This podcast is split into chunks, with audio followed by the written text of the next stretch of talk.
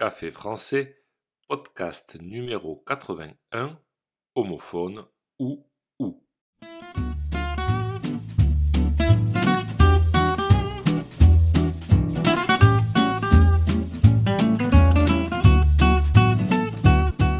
Bonjour chers auditeurs, comment allez-vous?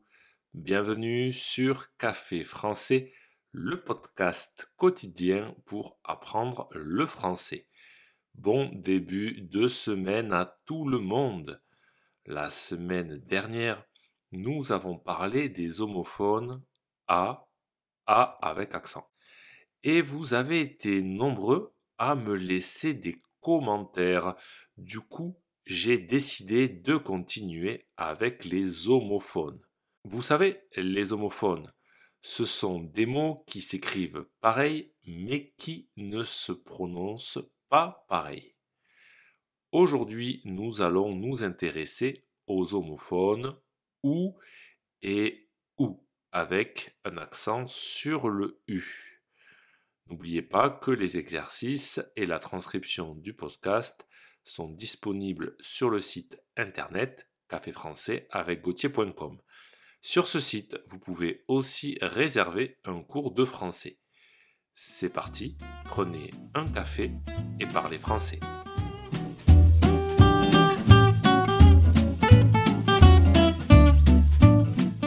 Dans ce podcast, vous allez donc apprendre à faire le bon choix entre ou et ou avec un accent sur le U. Commençons avec ou sans accent, c'est-à-dire avec les lettres Ici, ou est ce qu'on appelle une conjonction de coordination? N'ayez pas peur de ce nom. En fait, ou sans accent indique tout simplement deux possibilités. Par exemple, tu veux le fromage ou le dessert? On te demande de choisir entre le fromage ou le dessert. Autre exemple, nous pouvons regarder le football ou le basket.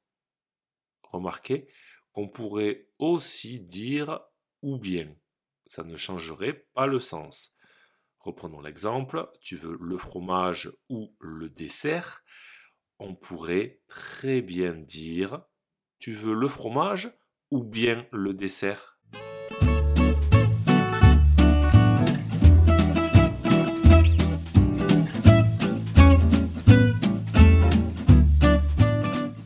Passons à ou avec un accent sur la lettre U. Cette fois, c'est ce qu'on appelle un pronom relatif qui indique le lieu ou le moment. Ou accompagne un nom de lieu ou de temps. Voyons tout ça avec un exemple. C'est la maison où j'ai grandi. On a la maison qui indique le lieu, la maison, et en plus, maison est un nom. Autre exemple, c'est l'année où j'ai déménagé en France. Et le nom qui indique le temps. Ou avec accent est aussi un adverbe interrogatif, c'est-à-dire un mot qui sert à poser des questions. Par exemple, où vas-tu? Il sert à poser des questions sur le lieu. Où habitent tes parents? Il ne vous reste plus qu'à vous entraîner en faisant quelques exercices parce que vous l'avez compris, ce sont des homophones et donc c'est en écrivant que ça pose problème. Si ce podcast vous a plu et pour soutenir le projet, n'hésitez pas à consulter les vidéos de Café Français sur YouTube ou à me suivre sur les réseaux sociaux. Vous pouvez aussi me retrouver sur le site internet café français avec A bientôt, chers auditeurs.